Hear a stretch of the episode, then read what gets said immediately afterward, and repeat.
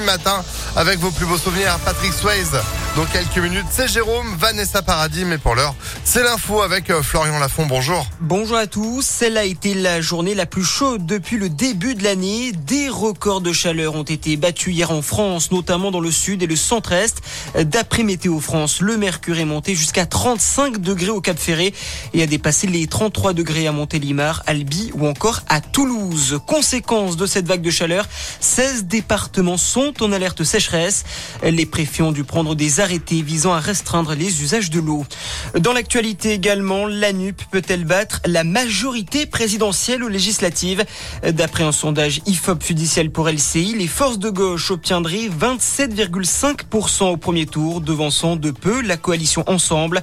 La nouvelle Union populaire écologique et sociale doit d'ailleurs se réunir ce matin à 11h à Paris pour présenter son projet de gouvernement dans l'optique où elle obtiendrait une majorité au second tour du scrutin.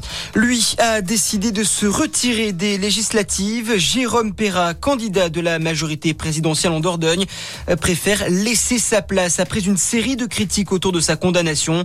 Il avait été condamné en septembre 2020 à une amende de 3000 euros avec sursis dans une affaire de violence conjugale envers une ex-compagne. Coup dur pour les salariés de Valourec. Le fabricant français de tubes sans soudure a annoncé hier son intention de supprimer près de 3000 postes dans le monde, dont 320 en France. Les sites de Saint-Solve et d'Aulnoy dans le Nord sont concernés. Il ne sera pas venu sur la croisette pour rien. L'acteur américain Tom Cruise a reçu hier au Festival de Cannes une palme d'or d'honneur, une belle récompense juste avant la projection en avant-première du film Top Gun Maverick. Lors de sa montée des marches, la patrouille de France a survolé le palais des festivals pour rendre hommage à l'acteur.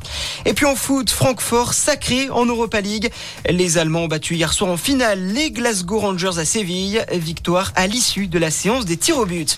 Voilà pour votre point sur l'actu. Très bonne matinée à tous, à notre écoute. Merci beaucoup. Retour de l'info, ce sera à 6h30. Restez informés en attendant ImpactFM.fr, 6h